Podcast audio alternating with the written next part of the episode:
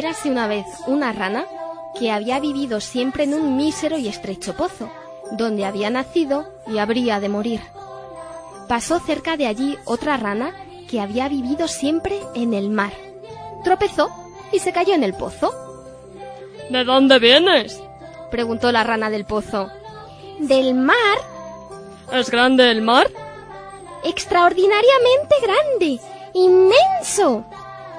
La rana del pozo se quedó unos momentos muy pensativa y luego preguntó ¿Es el mar tan grande como mi pozo?